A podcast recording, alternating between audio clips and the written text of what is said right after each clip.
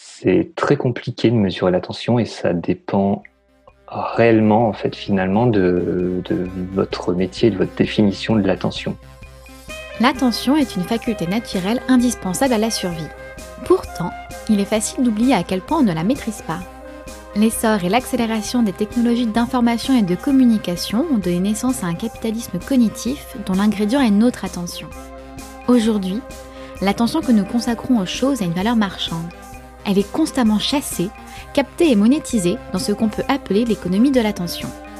Le design, en tant que force créatrice de l'environnement attentionnel, joue un rôle primordial dans cette économie. Sylvia Fredrickson, Anthony Mazur, Mélie Larocque et Léanique Faure sont nos invités pour examiner la place du design, les designers et designeuses dans cette économie de l'attention. Cet épisode a été enregistré à distance pendant la période de confinement. Il se compose de trois chapitres. Chapitre 1. Le capitalisme cognitif. Chapitre 2. Le design attentionnel. Chapitre 3. L'éthique et la responsabilité dans le design. Vous souhaitez approfondir et mieux comprendre ce sujet? Nous avons compilé une liste de ressources que vous pouvez retrouver dans la description de cet épisode. Vous pouvez également retrouver tous nos épisodes sur les plateformes habituelles. Apple Podcast, Google Podcast, Spotify et sur notre site internet designmasterclass.fr. Chapitre 1 Le capitalisme cognitif. Si l'enjeu majeur de l'histoire économique a été la production et la distribution des biens, aujourd'hui, dans la société d'abondance matérielle et informationnelle dans laquelle nous vivons, la problématique centrale affrontée par les entreprises est celle de la vente. Et pour vendre, on a besoin d'attention. Dans les années 70, l'économiste Herbert Simon écrivait que dans une économie riche en informations, l'attention serait une ressource rare tout comme les ressources naturelles. En effet, la réserve attentionnelle disponible est limitée puisqu'elle est une faculté cognitive rattachée à chaque être humain. Elle devient une ressource rare dans un paysage où elle est de plus en plus sollicitée par les agents externes qui entrent en concurrence pour l'obtenir. En s'appuyant sur l'appareil publicitaire, L'attention est utilisée comme moyen de paiement pour accéder à des services numériques gratuits. Ces facteurs génèrent ce qu'on appelle l'économie de l'attention. Pour Sylvia Fredrickson, l'attention est un bien commun exploité comme ressource par le capitalisme cognitif. Je m'appelle Sylvia Fredrickson, je suis designer et chercheur euh, investi depuis une dizaine d'années euh, sur euh, des questions qui touchent au commun, au commun informationnel comme au commun naturel. Et donc mon, parcours de designer est, est, semé de bifurcations qui me, font aller et venir de la recherche à l'activisme, en passant par des projets aussi plus institutionnels dans le champ de la culture. Alors moi, je vais partir peut-être justement du, capitalisme euh, et de ces différentes strates pour euh, peut-être donner euh, ma lecture de, cette question. puisque mon champ d'action à moi, c'est les communs, donc c'est aussi une réflexion sur comment trouver des leviers alternatifs à ce capitalisme qui s'exprime depuis la révolution industrielle au travers différentes strates. Donc un capitalisme industriel d'abord hein, depuis 1850 avec une concentration des, moyens de, production, un capitalisme financier à partir des années 80 avec euh, des phénomènes de spéculation et puis donc on en arrive à notre sujet, euh, un capitalisme dit cognitif depuis les années 2000 euh, où, où sont captées toutes les productions de, l'esprit, ce que Yves Citon définit très bien lorsqu'il parle de l'attention comme un bien précieux. On pourrait presque aller jusqu'à s'interroger sur la possibilité de, l'attention comme un bien commun. Euh, voilà donc un peu le, le cadre. Donc l'idée c'est euh, euh, c'est qu'avec la privatisation des, logiciels et, du software, le, capitalisme industriel évolue dans l'exploitation des capacités cognitives comme un nouveau relais vers une croissance toujours souhaitée. Alors s'il s'agissait de, de penser l'attention comme un, un commun, euh, il faudrait peut-être s'interroger sur ce qu'on entend par commun, puisque c'est un terme très, très utilisé. Pour autant, il recouvre de multiples réalités. Euh, alors, quand je parle de commun, moi, je me réfère euh, souvent à la, définition de d'Elinor Ostrom, un prix Nobel d'économie en 2009, euh, qui remet un peu sur le devant de la scène cette idée en montrant que la propriété privée et le rapport individuel à l'extraction des, ressources n'est pas la seule voie possible pour une société et, pour garantir une, société, enfin, une gouvernance euh, euh, en commun des, des, ressources. Et donc, euh, les communs depuis, depuis 2009, grâce à Ostrom et aussi grâce au numérique et à cette société de l'information ouverte qui nous montre qu'on peut créer des communs informationnels, elle euh, réengage cette possibilité d'envisager euh, des gouvernances collectives autour d'objets qui nous sont chers. Donc un commun, euh, en, trois, en trois mots, c'est une ressource une communauté d'usage de cette ressource et puis des règles, des, règles de gouvernance. Il faut distinguer commun et bien commun puisqu'on parle aussi des biens communs euh, comme euh, des objets auxquels nous sommes, euh, avec lesquels nous sommes profondément en interdépendance. Je pense par exemple au climat ou à la terre. mais pour lesquels nous n'avons pas forcément les capacités à faire collectif pour les gérer ensemble. Donc c'est bien commun, c'est ce à quoi nous sommes attachés euh, et pour lesquels nous essayons d'œuvrer à leur préservation sans pour autant avoir des systèmes unifiés de, gouvernance autour de ces objets. Et peut-être que euh, l'attention fait partie de ces biens communs, c'est-à-dire euh, ces, ces entités auxquelles nous dépendons, dont nous dépendons et qui dépendent aussi de nous, c'est-à-dire nous devons prendre soin de, de, ces objets-là pour les faire durer, euh, pour les préserver. Euh, et donc, cette, euh, penser l'attention comme un bien commun, c'est penser notre capacité à prendre soin collectivement par de multiples manières de, de, ces objets et peut-être de, de se doter de formes de régulation par les pratiques, par la loi.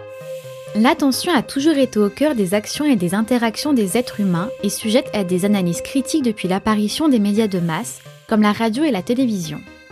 Mais depuis quelques années, le débat se renouvelle. On peut se poser la question de pourquoi y a-t-il un débat contemporain sur l'attention? Qu'est-ce qui est différent par rapport au passé? Anthony Mazur a étudié le sujet et nous apporte quelques réponses. Bonjour, je suis euh, Anthony Mazur, euh, actuellement responsable de la recherche à la Haute École euh, d'Art Design de Genève, de Genève. avant cela, j'étais maître de conférence en design à l'Université Toulouse-Jean Jaurès. Je suis également agrégé en art appliqué de l'ENS Paris-Saclay et dans mes propres recherches, je travaille à l'intersection du, du design et de la programmation et je m'intéresse notamment aux enjeux sociopolitiques des technologies numériques et de la place des designers dans, dans ces questions-là. Il est, vrai que l'intention s'inscrit euh, dans un temps beaucoup plus long que les débats contemporains liés aux technologies numériques. Ça, c'est important de le rappeler, les vitrines, la presse grand public et autres. Ça, c'est indéniable. Et effectivement, de replacer euh, un, débat qu'on pourrait croire euh, nouveau, original ou même innovant, de façon un peu bête, ne, ne fonctionne pas. Pour essayer d'analyser ce qui, par exemple, fait qu'une application est différente d'une nature différente que euh, un livre ou, ou, un, journal qui a des encarts publicitaires. Je parle de journal imprimé, toujours. Euh, bah, il y a la notion d'interface déjà qui est centrale. Alors on pourrait dire que je appeler une interface, mais en tout cas c'est pas du tout un mot qu'on employait avant euh, avant les technologies numériques. Donc par extension, pourquoi pas Mais c'est quand même un nouveau concept, cette zone de porosité entre entre le code euh, et, et l'utilisateur ou l'utilisatrice. Je pense que c'est quelque chose de nouveau et cette interface, du coup, euh, permet d'embarquer tout un tas de valeurs euh, qui sont pas forcément rendues intelligibles de la part des personnes qui vont euh, justement se servir du service, en tout cas qui vont être du coup dans un rapport serviciel. La notion de service suppose un écart, euh, une notion d'assujettissement entre celui qui sert et celui qui est servi, ou en tout cas celui qui est au service de quelque chose qui le dépasse. Et dans ces interfaces, ce qui est, qui est intéressant et très puissant et du coup aussi euh, parfois très problématique, c'est qu'on n'a pas, euh, comment dire, euh, la, la, personne ou l'entité que l'on sert n'est pas souvent donnée à comprendre. il y a une, une opacité volontaire, une, un caractère inintelligible. j'avais j'avais dit tout à l'heure sournois, qui, qui crée un décalage et qui permet précisément d'obtenir des grands effets de la part de ce décalage. Ça, Michel Foucault l'avait très bien vu, par exemple, dans les prisons, de dire que la puissance dans les prisons, c'est de que les personnes qui sont enfermées ne voient pas les personnes qui les, observent.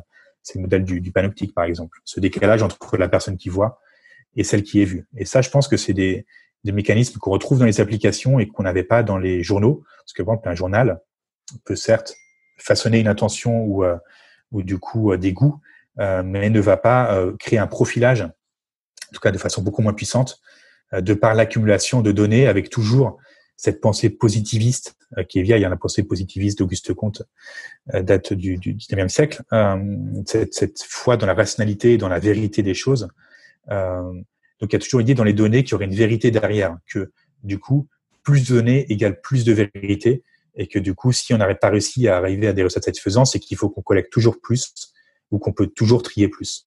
Euh, mais ça, je pense qu'il faut que les, les, designers s'emparent de, de, ces questions et critiquent ces idéologies euh, pour montrer que c'est pas plus de données, c'est pas forcément mieux, ou plus de tri, c'est pas forcément souhaitable. le tri peut être très positif à des endroits, très négatif à d'autres. Donc, il ne faut pas rejeter en bloc la notion de données, de quantification, euh, mais regarder au cas par cas où c'est stable et où il faut euh, euh, dire stop. Après, je pense que ce qui change, c'est effectivement pas tant que l'attention fasse objet d'une économie, ça c'est très ancien, mais c'est peut-être un effet de seuil qui fait que du coup, la massification à l'échelle planétaire des médias de communication, donc les mass médias, même au, carré, les mass mass médias, le fait qu'aujourd'hui un, service comme, Facebook s'adresse à plusieurs milliards de personnes, c'est quelque chose qui est inédit dans l'histoire de l'humanité rend ces, ces questions plus urgentes et il y a une, prise de conscience ou une accélération de ces débats-là que peut-être on percevait pas auparavant parce que même des, journaux à très grand tirage euh, s'adressaient à beaucoup moins de personnes que, euh, que des services qui aujourd'hui sont pilotés par les entreprises dont, euh, dont on peut légitimement se demander si elles sont pas aussi puissantes, voire plus puissantes que des États.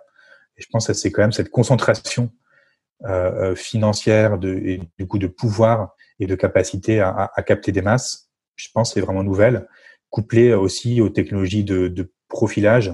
Alors, avant, bien sûr, si on prend Edgar Hoover au FBI, il avait ses, tout un tas de fiches dans son bureau, mais euh, quand, quand c'est réuni dans, dans, des serveurs et qu'on peut trier ça de façon automatique et très puissante euh, en quasi temps réel, je pense que du coup, cet, cet effet de seuil crée aussi des nouvelles questions et des nouveaux enjeux, même si ça s'inscrit dans un temps plus long. Je pense que l'économie d'attention est, euh, est, est, liée de très près euh, au modèle publicitaire. Ce n'est pour moi la suite logique. Euh, je vois pas vraiment de décalage.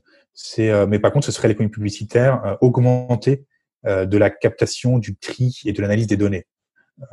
C'est pas comparable à, à la publicité de, de, la presse imprimée d'il y a, d'il y a plusieurs siècles, ou des vitrines qui sont aussi très vieilles dans l'histoire de l'humanité évidemment, ou de, de, des commerces. Euh, du coup, cette faculté à, à je dirais c'est cybernétique plus publicité, plus publicité quoi. Si on fait euh, une formule un peu rapide qui euh, qui du coup pourrait euh, pourrait résumer cette économie de, l'attention. Donc du coup, ça nécessite des nouvelles compétences.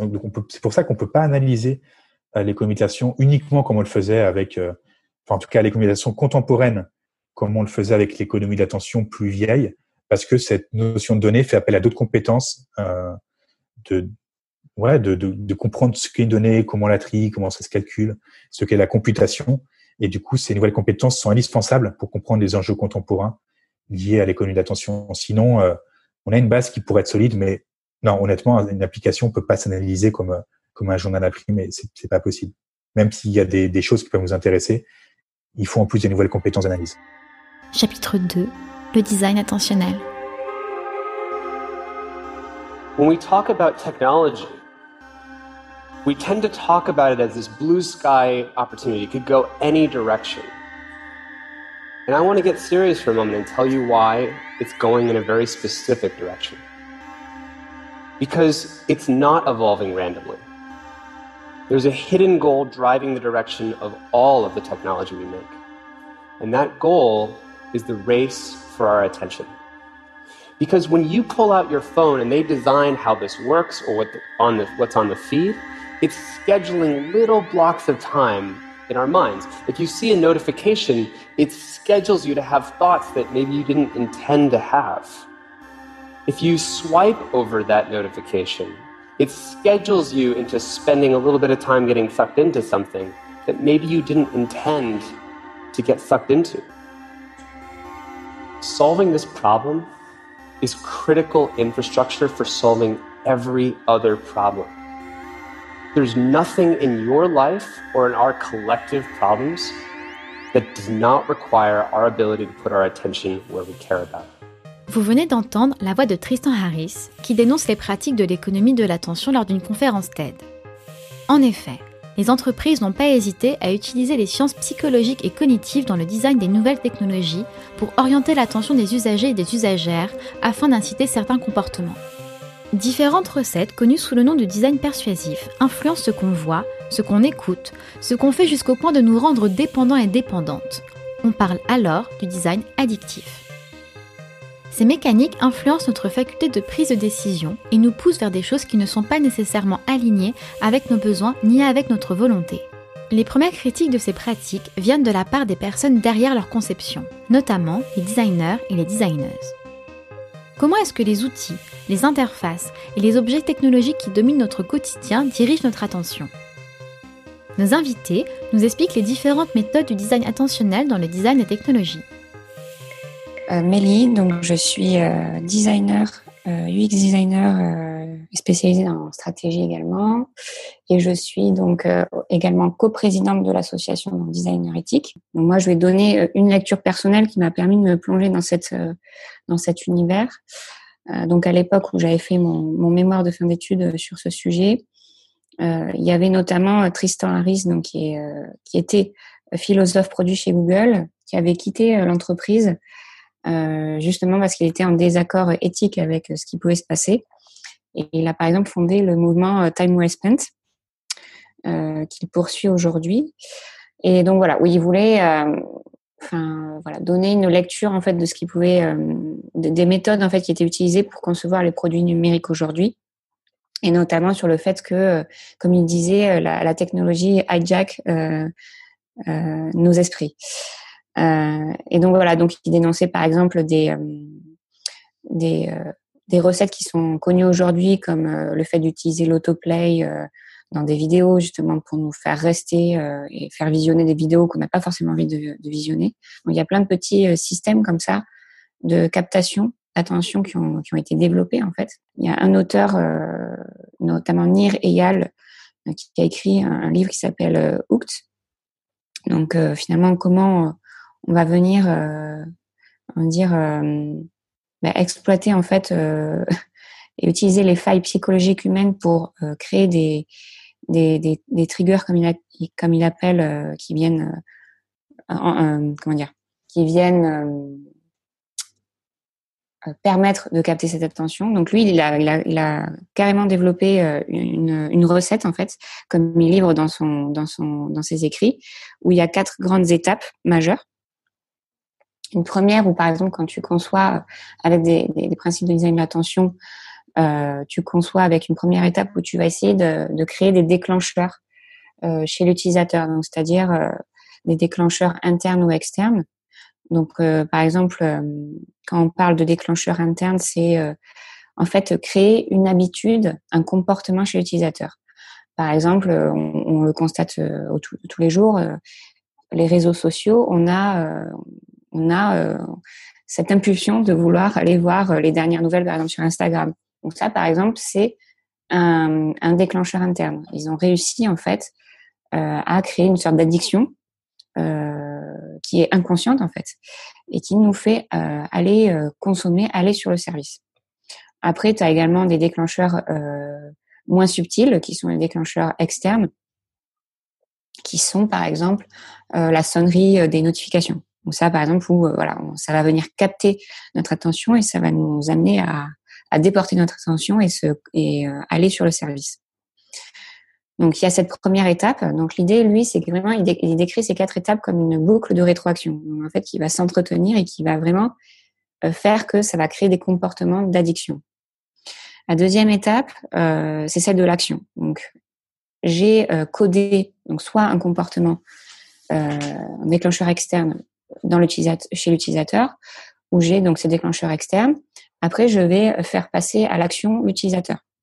Donc euh, là, c'est exactement ce que je disais, c'est hop, on prend notre téléphone et on se connecte sur le service. Donc là, déjà, on rentre dans la boucle, euh, dans la boucle de rétroaction. La troisième étape, c'est de récompenser toujours euh, l'utilisateur. Donc ça, ça peut être, comme il appelle, des récompenses variables, donc qui vont s'adresser à notre à notre ego, vraiment qui va utiliser toutes les failles psychologiques psychologiques humaines pour nous finalement nous faire rester, nous faire apprécier le service.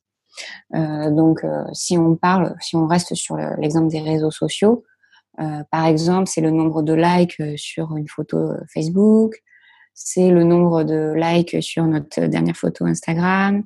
Voilà, c'est toutes ces hum, récompenses sociales qui sont les plus fortes d'ailleurs, qui marchent le mieux, qui sont beaucoup utilisées en termes de récompenses. Et après, tu as la quatrième étape, donc l'investissement, c'est-à-dire que pour entretenir ces boucles de rétroaction à une grande échelle, il faut que plusieurs utilisateurs rentrent dans ce modèle-là. Et donc, par exemple, euh, si on, continue avec Instagram, l'idée c'est que tu aies envie de poster euh, des photos et que bah, tes amis postent des photos et ainsi de suite en fait. Et en gros, plus il y a de monde et plus euh, ces gens sont pris dans cette boucle, plus il y aura un succès pour le service et une certaine addiction en fait. Voilà, donc lui, c'est assez intéressant parce que pour le coup, il a dans son livre, il a détricoté en fait bah, toute toutes ces recettes en fait psychologiques qui sont utilisées et dont on n'est pas forcément conscient en fait. Moi, je m'appelle Lénaïque, je suis designer d'expérience au sein de l'agence Les Sismo. J'ai travaillé sur le sujet du design de l'attention au cours de mon mémoire de fin d'études en master architecture de l'information, où je m'étais plus particulièrement intéressé à la création d'un outil de mesure de la captation attentionnelle. En fait, le design attentionnel, c'est finalement une grande catégorie dans laquelle on va pouvoir mettre toutes les techniques, toutes les méthodes, tous les outils dont l'objectif, ça va être de capturer l'attention de l'utilisateur et la conserver. Aujourd'hui, cette euh, catégorie, cette grande catégorie du design de l'attention, en fait, on, grossièrement, tous les jours, on en voit que la partie immergée, en fait, de cet iceberg. C'est l'interface on peut facilement nommer, par exemple, les, comme éléments faisant partie de ce design intentionnel, les notifications, le scroll infinite, l'autoplay. Mais ce qu'on a du mal à voir et ce qui est difficile finalement à comprendre, c'est qu'il y a une véritable, il y a une énorme partie qui est, qui est immergée. La partie immergée de cet iceberg-là, c'est toute, c'est justement cette capacité de stockage de nos habitudes, de nos comportements qui sont captés sur Internet. C'est tous les algorithmes qui vont pouvoir justement les analyser, les décrypter et pour pouvoir nous proposer du, contenu de façon itérative pour euh, arriver de la manière la plus précise possible à trouver les éléments qui vont capter notre attention en fait. L'économie de l'attention, on sait que c'est un phénomène qui est plutôt en effet relativement en, relativement ancien. On le voyait par exemple en effet euh, avec euh, on peut le revoir en effet à la, radio, dans les dans les journaux, il y avait déjà ces, ces questions de capter l'attention justement de, de leurs consommateurs. C'est quelque chose qui en effet est aussi présent dans la télé, mais le souci c'est que c'est direction c'est direction unique en fait finalement quand euh, aujourd'hui tu jettes ton tu jettes ton journal, tu éteins ta télé, il y a plus de il y a plus de prise chez toi, on n'a plus de prise sur toi. Ce qui a changé finalement le l'informatique, c'est que on est constamment connecté, euh, on est constamment connecté avec toi et on est constamment en fait en train de récolter des, données. C'est très compliqué de mesurer l'attention et ça dépend réellement en fait finalement de, votre métier, de votre définition de l'attention. Par exemple, si on est en si on est en, étude en psychologie ou en étude du comportement, on va pas du tout mesurer la même attention que dans le dans le domaine du web. Par exemple, en psychologie, on va plutôt mesurer qu'est-ce que vous faites de bien ou moins bien quand vous êtes attentif. Donc, en termes, en termes de design, c'est pas nécessairement euh, facile à mettre en place ni forcément utile. Ce, qu'on, ce qui se rapproche le, le, proche qui pourrait nous être euh, utile, c'est la traduction de l'attention pour ce qui est du marketing ou bien du commerce. La traduction E de l'attention, c'est une donnée de, de, temps, savoir combien de temps est-ce qu'on va sur une page, c'est une donnée de clic, c'est une donnée de panier et de chiffre d'affaires. On peut par exemple prendre l'exemple de Booking qui première à première vue du coup ne dépend pas du temps que vous passez sur elle, mais en fait quand vous allez aller sur leur site, le design de l'attention qui est mis en place, il est mis en place pour vous mettre dans un certain état émotionnel, pour vous mettre dans un état en fait d'urgence. Tous les éléments du design qui sont mis en place sont, par exemple, le fait qu'il est marqué que il reste moins de cinq chambres dans cet hôtel, que 30 personnes ont vu cette annonce euh, avant vous. Tous ces éléments-là sont mis en place afin d'appeler votre, euh, votre attention et vous mettre dans un état d'urgence qui va vous pousser finalement à acheter sur ce site, à passer par ce site pour justement acheter vos nuits d'hôtel sans forcément aller voir ailleurs est-ce que vous auriez pu avoir un meilleur prix ou pas? Quand j'ai commencé à faire mes recherches pour mon mémoire, je me suis rendu compte très rapidement que il n'y avait pas nécessairement d'outils adaptés et à destination des designers pour pouvoir euh, justement juger de la captation intentionnelle créée par euh, leur travail. Donc du coup, j'ai décidé de, j'ai eu du coup la chance de pouvoir travailler en collaboration avec l'association des designers, euh, des designers éthiques pour pouvoir justement développer ce concept-là. Du coup, cette méthodologie, j'ai pu, euh, grâce à ce partenariat, la, la co-construire avec des, avec des designers. L'outil sert à faire à, mesurer, la, mesurer les différents dispositifs de design intentionnel au sein de ton service. Cette méthode, elle s'évertue justement à, dans ton service, à localiser et identifier tous les différents éléments qui sont constitutifs du design intentionnel de ton service. L'idée, c'est, dans un deuxième temps, une fois que tu as pu faire l'audit, que tu as pu localiser tous ces éléments-là, de pouvoir les passer au crible pour pouvoir juger lesquels en fait font partie euh, d'un design intentionnel qui est justement agressif et qui va à l'encontre de la volonté de, des intentions de ton utilisateur. L'idée, c'est de, de prendre chacun de ces éléments-là et de pouvoir juger quelle a été l'intention du designer sur cette fonctionnalité et quelle est l'intention de l'utilisateur vis-à-vis de vis-à-vis de cette vis-à-vis de cette fonctionnalité. Par exemple, on pourrait prendre euh, l'exemple d'une si on repart sur une solution de livraison de repas. La notification quand on t'indique que ton livreur est arrivé. Pour l'utilisateur, cette notification, elle est, hyper, elle est hyper importante parce que ça lui permet de savoir que du coup son repas est arrivé. Pour lui, elle n'est pas vécue comme quelque chose de néfaste, mais que il veut le savoir à un instant T quand euh, sa commande arrive. D'un point de vue, si on change de côté, qu'on regarde du point de vue du designer, pour lui, sa volonté vis-à-vis de cette notification, c'est de prévenir l'utilisateur et de pouvoir décharger le plus rapidement le livreur pour qu'il puisse euh, justement partir sur une autre course. Donc, on voit que là, il y a une symétrie des deux intentions. Donc, on est sur quelque chose qui est relativement responsible, responsable. On pourrait, par exemple, prendre euh, du coup une fonctionnalité qui, est, qui ne semble pas l'être. Par exemple, on, on pourrait prendre la notif toujours en regardant les notifications, la notification de quand on utilise Tinder. Il peut nous arriver de recevoir une notification en nous disant "Oups, vous avez loupé un match." Donc, quand on le regarde du point de vue de l'utilisateur, cette notification, elle n'a pas réellement d'intérêt pour lui en fait finalement. Il n'a pas, pas vraiment d'intention par rapport à elle. Il n'est pas au courant du match qu'il a perdu, il ne connaît pas la personne, donc en fait ça n'a pas réellement de sens du côté de l'utilisateur. Quand on le regarde du côté du designer et qu'on se questionne bah, pourquoi est-ce que j'ai mis en place cette notification, pourquoi est-ce que je l'ai je l'ai fait, on se rend compte qu'en fait il y a une volonté du service de mettre en place un design de l'attention pour pouvoir justement attirer à soi l'utilisateur, lui demander de revenir sur le service. Le souci, c'est que du coup, la méthode qui est mise en place ici, elle n'est pas forcément très responsable ni très éthique. Quand on regarde euh, le message, en fait, on se rend compte qu'on est en train déjà d'utiliser un, biais cognitif qui est du coup l'aversion, euh, l'aversion à la perte, et que euh, du coup tout dans le message est fait pour pouvoir manipuler l'utilisateur et jouer sur ses émotions. Pour, pour savoir comment l'attention concrètement est, utilisée, captée, quantifiée, on peut prendre quelques exemples. Je ne sais pas si plusieurs sont nécessaires, mais commençons par un. Si on prend les applications de rencontre, qui est un objet que j'ai j'ai étudié dans, dans mes recherches, on prend le, le, service Tinder, je pense que tous les auditeurs auditrices connaîtront.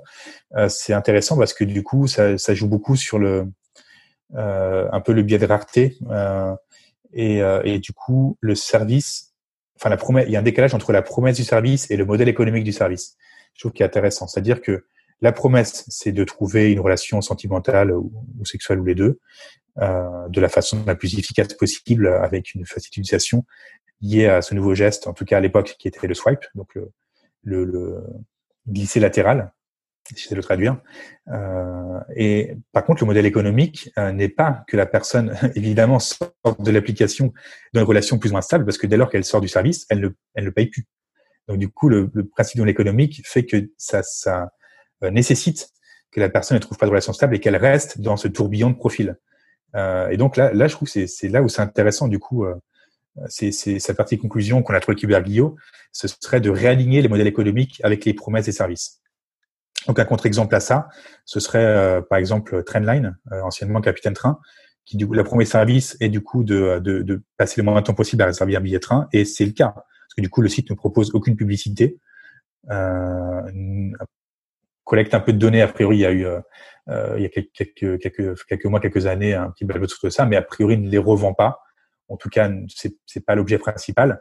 Et donc, on a un service qui est à peu près aligné enfin en tout cas un modèle économique qui est à peu près aligné, la vente de billets avec la promesse de passer le moins de temps à acheter, acheter un billet. Donc il faudrait du coup euh, euh, essayer en tant que du coup être humain ou, ou, simple utilisateur de privilégier des services qui, qui proposent ce genre d'alignement. Et du coup peut-être qu'il y aurait là aussi euh, une piste de, de, de, de, régulation, de, pouvoir mettre en évidence des écarts d'alignement qui seraient qui, qui iraient trop loin. Alors jusqu'à où qui va décider, ça honnêtement j'en sais rien, c'est pas compliqué. Mais en tout cas d'avoir des débats critiques à ce niveau-là quoi. Et de dire voilà l'enjeu c'est pas euh, en Facebook il y a aussi un décalage. La promesse c'est de se connecter à nos amis et le modèle économique c'est de revendre des données pour afficher la publicité. Euh, donc remettre de la franchise là-dedans et du coup il y a je pense de l'opportunité pour créer du coup des, nouvelles entreprises plus alignées et qui du coup qui, qui serait plus en phase avec ces débats qui sont maintenant largement répandus euh, dans la public liés à l'économie d'attention et on n'arrive pas vraiment à voir comment en sortir. Et je pense que là, il y aura une piste qui pourrait être qui pourrait être explorée euh, euh, et même qui pourrait trouver du coup des, des modèles économiques plus soutenables. Ce serait pas du tout uniquement une simple critique, mais quelque chose de positif. Si l'attention a été l'objet de beaucoup d'innovations techniques, comme la radio et la télévision, la technologie numérique ajoute de nouveaux moyens d'agir sur l'attention, ce qui était auparavant impossible. Les écrans, de plus en plus présents dans nos poches comme dans les rues, sont des moyens désormais banals mais pourtant extrêmement efficaces pour capter votre attention.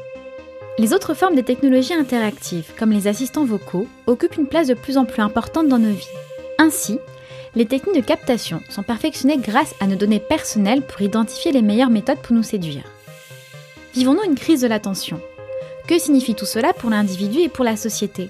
Nos invités nous apportent des réponses quand on regarde la situation, par exemple, et qu'on se met en face d'exemples comme, comme Amazon ou comme Booking, c'est pas nécessairement une question de, de, temps, en fait, le problème de, de la captation d'attention. C'est plutôt, finalement, une, une question liée aux possibilités que vous n'allez jamais pouvoir faire. Par exemple, le, le fait que, que, Instagram, que Facebook vous rendent captif, captifs dans leur système va faire que vous n'allez pas aller à l'extérieur, vous n'allez pas explorer d'autres euh, d'autres sites, d'autres services. Ils vont essayer de maximiser le temps que vous passez chez eux pour justement que vous n'allez pas chez d'autres concurrents et du coup ce qui va empêcher le développement de nouveaux services, de services qui seront potentiellement plus adaptés à vous. Donc en fait, toute cette captation de l'attention, en fait, elle détruit des, des possibilités que vous ne pourrez en fait jamais, jamais faire, jamais avoir, jamais accéder. La crise de l'attention, c'est une expression qui est, euh, qui est passée pour le coup dans des médias grand public. Il y a beaucoup d'articles dans des journaux qui, enfin même c'est assez surprenant, des journaux comme même Le Point ou Le Figaro ou autres ont consacré des articles à ça. Donc il y a une panique morale euh, euh à cet endroit-là, comme quoi euh, oui, on serait pas aussi concentré qu'avant. Je pense qu'il y a peut-être plus des mutations d'attention qu'une crise de l'attention, parce que qui décide qu'il y a une crise, sur quels critères et pourquoi c'est mieux avant, je pense que c'est vraiment compliqué à, à définir. Il y a peut-être des choses qui se font différemment. Pour autant, est-ce que c'est moins bien? Ça, c'est pas sûr du tout, quoi. Donc il y a peut-être effectivement des comment dire une faculté de, de, de concentration. pour l'instant, je vais remplacer attention par concentration parce que l'attention c'est un terme plus compliqué que la concentration.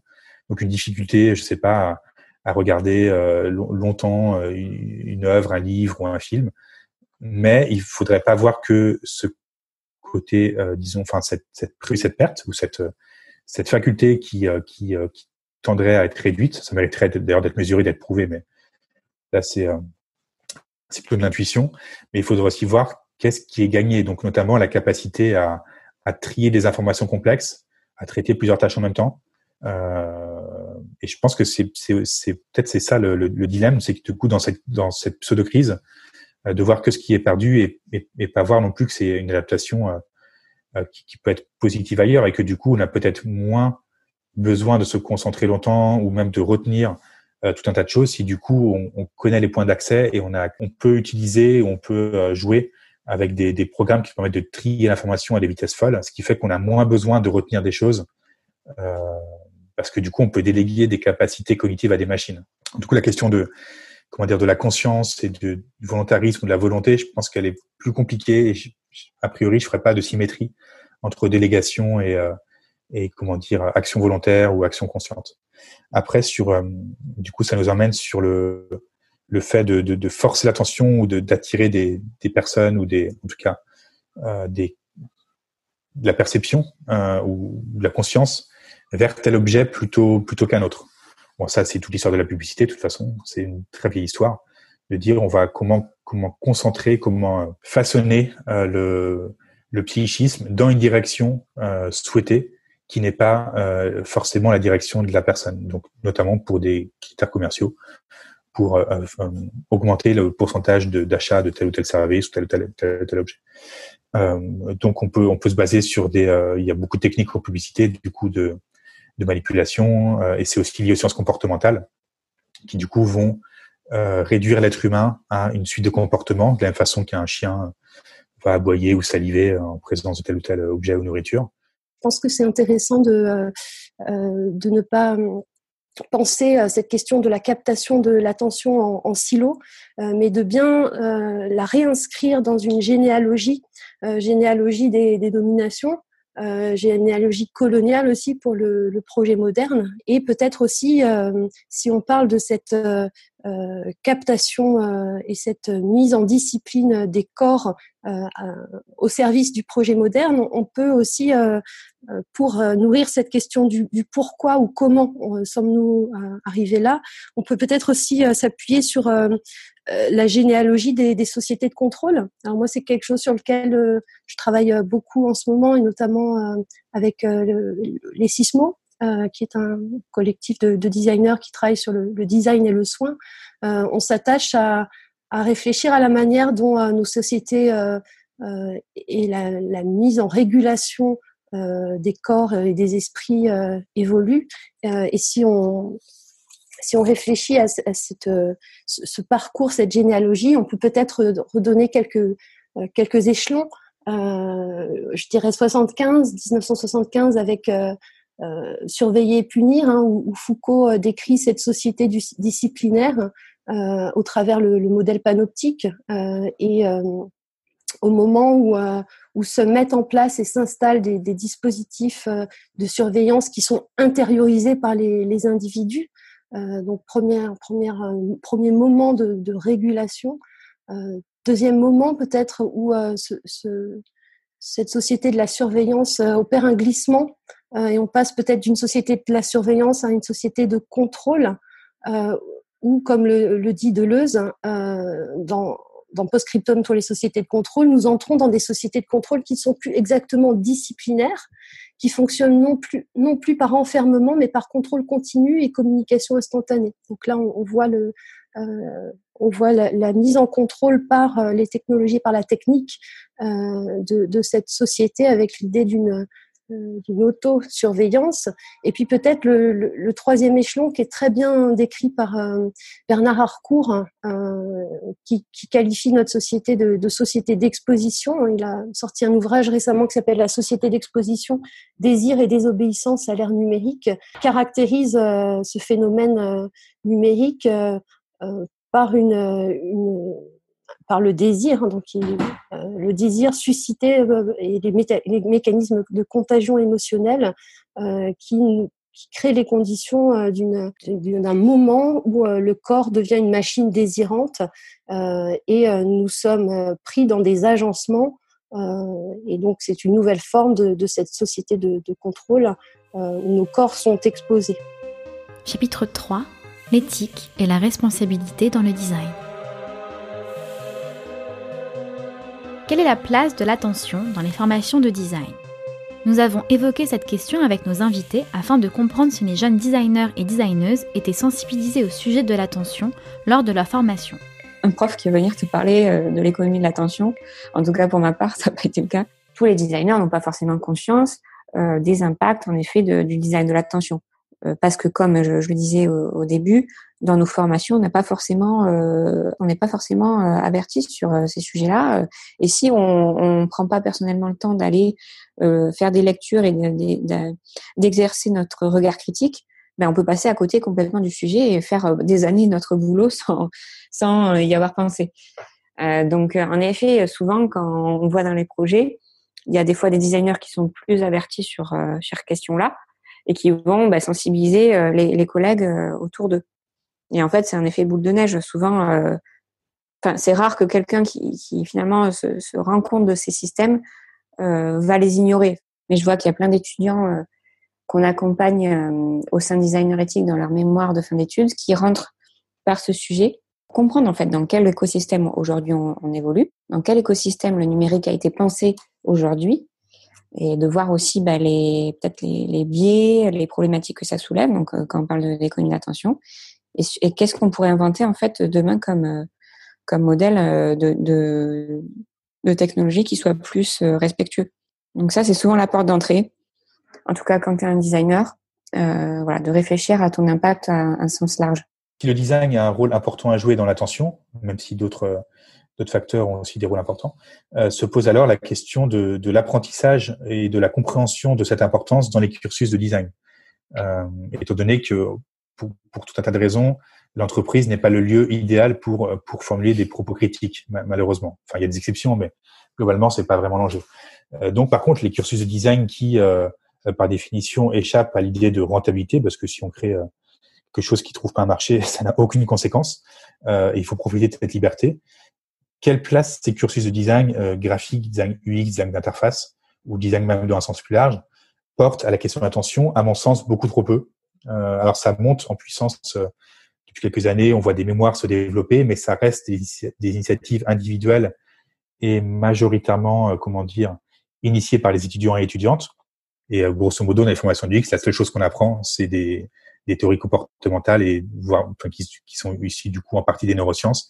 Et on ne s'intéresse pas du tout euh, ou très peu aux outils de psychologie et ça donne des choses vraiment terribles, par exemple dans les personas, où du coup on va réduire euh, les personnes à des, des suites d'actions, à des profils hyper stéréotypés, ce qui du coup va créer des biais absolument dramatiques dans les euh, objets qui vont être créés grâce à ces méthodologies ou à cause de ces méthodologies. Mais pour avoir moi-même enseigné euh, depuis, j'enseigne depuis 2008 le, le, design et depuis euh, moins de temps que ça, mais quand même depuis plusieurs années, euh, les, les, enjeux des interfaces et de l'interaction, ces enjeux d'attention sont mal connus et mal compris les étudiants, mais aussi par leur faute, parce que aussi beaucoup vont chercher une efficacité dans ce qu'ils font. J'ai enseigné dans, dans, dans, un cursus de design UX, et du coup, beaucoup d'étudiants étaient réfractaires à ces enjeux-là. Donc, c'est pas seulement que c'était pas enseigné, mais c'est qu'il y avait aussi, il faut le dire, hein, une, parfois une, hostilité ou un, refus d'être confronté à ces enjeux-là, parce que du coup, ça remettait en question euh, le modèle dominant de l'entreprise. Euh, et du coup, le fait de, dire, euh, d'affronter euh, ces enjeux de rentabilité, de dire que l'efficacité n'est pas forcément la valeur à rechercher en priorité, ça allait à l'encontre de tout le discours dominant du design UX, et du coup, ça crée un contresens et un décalage qui n'était pas évident à appréhender par les étudiants. Aujourd'hui, des cercles restreints de décisionnaires influencent l'attention de millions d'usagers et d'usagères. Des quasi-monopoles comme Google, Amazon et Facebook sont devenus les principaux moyens d'accès à l'information et un nombre très limité de personnes conçoivent des choses qui affectent des millions, voire des milliards de personnes. Un phénomène inédit dans l'histoire de l'humanité. Dans ce contexte d'inégalité de pouvoir sur l'attention, la conception des artefacts agissant sur notre attention soulève inévitablement des questions éthiques. On peut se demander qui est réellement responsable de ces choix. Nous avons vu que les questions éthiques liées à l'attention proviennent souvent des personnes qui ont été impliquées dans la création des systèmes attentionnels, dont les designers et designeuses. Sean Parker, créateur de Napster et ancien président de Facebook, a admis lui-même que les choix de design de Facebook visaient les vulnérabilités cognitives et psychologiques des utilisateurs et utilisatrices en connaissance de cause. It's a loop that, that it's like a, I mean, it's exactly the that a hacker like myself would come up with because you're exploiting a vulnerability in in human psychology. And I just I, th- I think that we you know we the inventors creators you know and it's it's me it's Mark it's the you know Kevin Systerman Instagram it's all of these people um, understood this consciously and we did it anyway Face à ces questions éthiques, on entend parler des initiatives réglementaires pour un code déontologique appliqué au numérique à l'instar de certains domaines, comme la médecine, la justice et l'architecture. Peut-on encadrer les choix et les responsabilités dans le design? Quel rôle jouent les designers et designeuses dans ces dynamiques? Nos invités nous livrent différents avis à ce sujet. En fait, on constate que par exemple dans, la communauté des designers, il y a un vrai mouvement de fond où on va on va se poser la question ok moi en tant que designer comment je me positionne sur ces sujets. Euh, et c'est souvent la première porte d'entrée pour amener une réflexion un peu plus profonde sur euh, notre éthique en tant que professionnel du design. C'est-à-dire comment, quelles valeurs nous on veut, euh, à quoi on veut contribuer dans le numérique et dans la société au sens large, et quelles valeurs vont nous porter en fait dans notre travail. Et quelles limites aussi on va se mettre, à quoi on, on va se mettre en fait en termes de contribution. Est-ce que je veux contribuer à à l'élaboration de produits euh, addictifs ou au contraire avoir des produits un peu plus vertueux et qui ont du sens. Moi, dans mon expérience, c'est souvent chez les designers qu'il y a cette graine qui euh, qui euh, émerge et qui amène ces questions en entreprise. Mais en effet, les designers sont pas les seuls à avoir et à incarner une responsabilité dans, dans la conception au sens large. Ça serait assez réducteur de dire qu'il y a que les designers qui sont concernés par ce sujet il y a un jour, donc il y a un, client sur euh, lequel on travaillait en, sprint, notamment euh, en équipe donc euh, designer, analyste, chef de projet. On était dans, une phase de, réunion de cadrage, cadrage du produit, et on devait penser la stratégie du produit, donc qui était un, journal en ligne. On devait repenser la stratégie de ce journal, et notamment il y a, la cliente euh, la cliente donc qui est responsable de ce projet qui me dit euh, alors moi euh, voilà dans mon produit je veux qu'il soit addictif on était dans la phase d'une brainstorming où on venait en fait coller au, mur dans les post-it la vision que chacun portait future de ce produit. Et donc elle, elle me dit voilà je veux que mon produit soit addictif et que les gens s'y connectent sans arrêt bon sur le coup ben du coup c'est brainstorming on, tout ça on amène nos, nos visions et donc moi, enfin, pendant le brainstorming, je parlais beaucoup de la valeur en fait qu'on veut véhiculer, euh, quelle image on, veut venir euh, faire transparaître de ce journal, euh, qu'est-ce qu'on veut inspirer chez les gens au travers de ce journal. Et, donc bon, on passe à l'étape où chacun expose ses idées. Et, et, donc cette cliente qui revient sur cette idée d'addiction. Et, et, en fait là, par exemple, pour souvent en fait c'est c'est des réflexions qui sont, pour des gens qui sont non experts, qui sont un peu comme un réflexe parce qu'ils se disent si mon produit est addictif, ça va forcément marcher et puis euh, voilà, on va on va faire notre notre chiffre euh, et puis euh, c'est très bien comme ça. Et en fait, ils n'ont pas forcément conscience aussi de l'impact que ça peut avoir bah, sur l'utilisateur et à grande échelle. Ils n'ont pas connaissance de tous ces systèmes d'économie de, l'attention. Il faut être quand même un peu expert de ces sujets pour enfin ces sujets sont pas aujourd'hui dans le forcément dans le débat public. Donc euh, donc avec cette euh, cliente, ben j'ai pris le temps de lui expliquer, de lui dire, ben écoutez, euh, je, si on déroule votre scénario de mon produit doit être addictif. est-ce que vous avez pensé à l'impact sur l'utilisateur? Est-ce que c'est vraiment ce que vous voulez qu'il se connecte sans arrêt via les notifications et push-up qui vont le qui vont le brouiller dans sa, dans, sa vie quotidienne? Ou au contraire, est-ce que vous voulez véhiculer une image beaucoup plus qualitative, euh, euh, travailler sur un contenu très, euh, très marqué de votre journal Et on peut inventer plein de systèmes pour donner envie, en fait, autrement que par l'addiction, à l'utilisateur de venir. Donc ça, c'était... et en fait, en lui donnant des exemples et en creusant ce scénario, elle, a, elle, a, complètement lâché son idée de, de, de créer un produit addictif, addictif. Et donc, ça a permis de réorienter, on va dire, sur de bons rails euh, le produit. Donc, ça passe souvent, en fait, par euh, une phase de, voilà de, discussion et quelque part d'amener des éléments un peu de, de contexte et éduquer entre guillemets mais c'est un grand mot tu vois mais euh, amener à une phase d'éducation finalement à des gens qui sont complètement novices et pas forcément informés des, de ces sujets-là. L'entreprise, c'est un milieu complexe où il y a des couches de décision qui sont prises les unes euh, par rapport aux autres. Il y en a certaines en tant que designer qu'on va être capable de pouvoir euh, re-questionner en les remontant aux bonnes personnes, en allant justement échanger, en mettant justement en avant les problématiques qui sont rencontrées et les solutions qu'on pourrait justement euh, mettre en place. Mais en effet, je pense pas que de manière réaliste, le designer à lui seul puisse adresser tous les tous les problèmes dans un projet, dans un seul et unique projet. Sinon, ce serait un designer dictateur, ce qui est pas ce qui est pas réaliste dans la situation dans laquelle euh, on, on est puisqu'il faut du coup dans au sein d'un seul et même projet, il faut pouvoir ménager les susceptibilités, les envies de, de chacun. Donc c'est un milieu qui est relativement complexe. Mais pourquoi c'est pour moi c'est pas nécessairement entièrement problématique?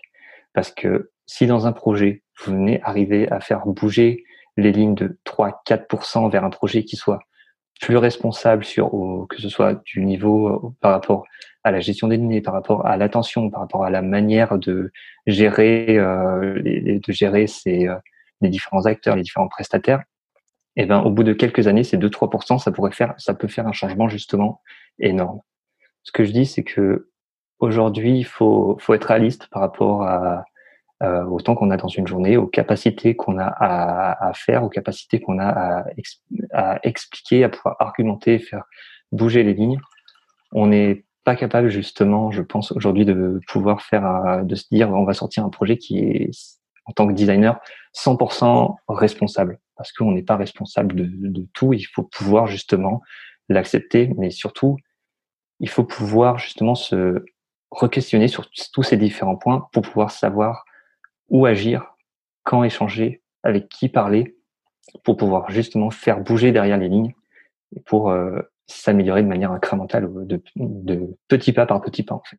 Certaines personnes plaident euh, en faveur d'un code déontologique lié au métier de la création. Notamment, j'avais lu un texte du designer Mike Montero sur euh, sur Medium qui euh, proposait de, de, un peu de transposer le serment d'Hippocrate, donc ce, ce code déontologique lié au, au métier de la santé, au métier de la création. Après, et du coup, il proposait que euh, de la même façon que n'importe qui peut pas se déclarer médecin, euh, qu'il faudrait du coup euh, un, code pour que n'importe qui puisse pas se déclarer designer, parce que du coup, les designers ont atteint un pouvoir complètement dingue et du coup de pouvoir façonner des services y a des millions, voire des milliards de personnes. Donc, il disait, il ne faudrait pas que n'importe qui puisse se déclarer designer, il faudrait un diplôme avec des codes et une habilitation comme pour les médecins.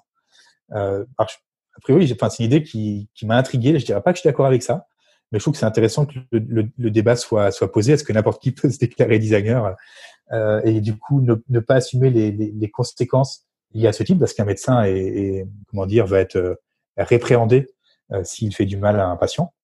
Euh, en tout cas, c'est assez clair pour juger euh, ce qui est néfaste ou pas dans le cas d'un médecin. Mais dans le cas du design, ça me semble, même si l'idée peut paraître a priori séduisante, sa mise en application me semble vraiment compliquée à savoir qui va décider des valeurs euh, propres au design. Euh, par exemple, le designer Dieter Rams, c'est un texte qu'aiment bien les designers UX, avait, euh, avait énoncé les dix commandements du, du, du, design, notamment un objet doit être aussi simple que possible, etc. Euh, c'est un texte qui date des années 80, mais du coup qui, qui reste dans une optique, même s'il est génial, reste une optique universalisante et ne prend pas en compte le multiculturalisme, euh, les enjeux de genre, enfin l'écologie, un petit peu, mais en tout cas pas dans le sens euh, dans, dans, les débats très puissants qui se posent actuellement, en tout cas sur les milieux non humains. euh, ça restait très très anthropocentré. Euh, qui va décider de ces valeurs-là? Et euh, qui peut dire qu'aujourd'hui le design doit répondre à une charte euh, déontologique euh, qui du coup pourrait pourrait nous amener à un champ à une annulation du débat et du champ critique? Donc moi je serais je, je pense que c'est un des débats qui sont importants à poser, mais je serais contre l'établissement d'une charte rigide. Je pense plus contre pour l'état pour la euh, une approche dialogique, c'est ce que souhaitait d'ailleurs le théoricien des médias Willem Fusser, qui du coup disait qu'il faut transformer les médias numériques qui sont très verticaux euh, dans une optique mass média à des choses dialogiques qui favorisent le dialogue et l'horizontalité. Ça, c'est une idée qui me semble vraiment intéressante euh, parce qu'aujourd'hui, euh, euh, voilà, un très, un très petit nombre de personnes peut construire une application utilisée par 2 milliards de personnes et donc cette asymétrie elle est vraiment terrible. Et donc de remettre du dialogue, si on extrapole dans le champ du design, euh, des, des, espaces critiques de débat me semble plus urgent que la définition d'une charte rigide et qui, de toute façon, conviendra jamais à tout le monde et qui, du coup, dès lors, ne sera pas, ne sera pas opérante et applicable. La question peut se poser de, de savoir si les, les entreprises ont, ont, trop de liberté dans ce qu'elles peuvent faire. Je, je, pense que oui, là, je rejoindrais, euh, même si je ne crois pas qu'il ait parlé directement de l'économie de l'attention, mais le, le, théoricien des médias, euh, Evgeny Morozov, qui, du coup, plaide pour davantage de régulation dans les technologies numériques et pour le retour d'un État fort euh, qui puisse tenir tête. Euh, on a longtemps cru que c'était illusoire et que l'entreprise avait beaucoup plus de pouvoir. Mais avec le, le, le confinement, on peut, enfin, quand on voit les changements considérables qui ont été mis en place en quelques semaines de la part des gouvernements à l'échelle de la moitié de l'humanité, on peut penser que c'est pas impossible du tout euh, que, par exemple, un jour Facebook soit nationalisé de force. Enfin, après tout, ce serait pas plus absurde que de confiner euh, des, des, des, des, millions, euh, des centaines de millions de personnes à l'instant T. Donc, euh, aux États-Unis, il y a des voix qui s'élèvent de plus en plus pour ça même qu'un moteur de recherche, qu'un index libre du web, comme le plaide euh, le chercheur Olivier Scheid, puisse un jour être, mis en place. Donc, euh, ouais, ce qui, semblait impossible devient possible pour le meilleur et pour le pire.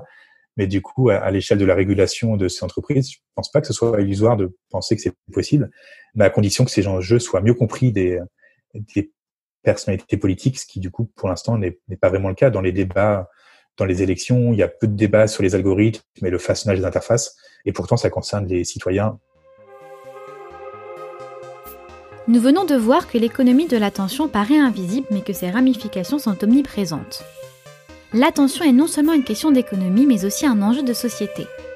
Aujourd'hui, les technologies numériques sont un des principaux éléments agissant sur notre attention.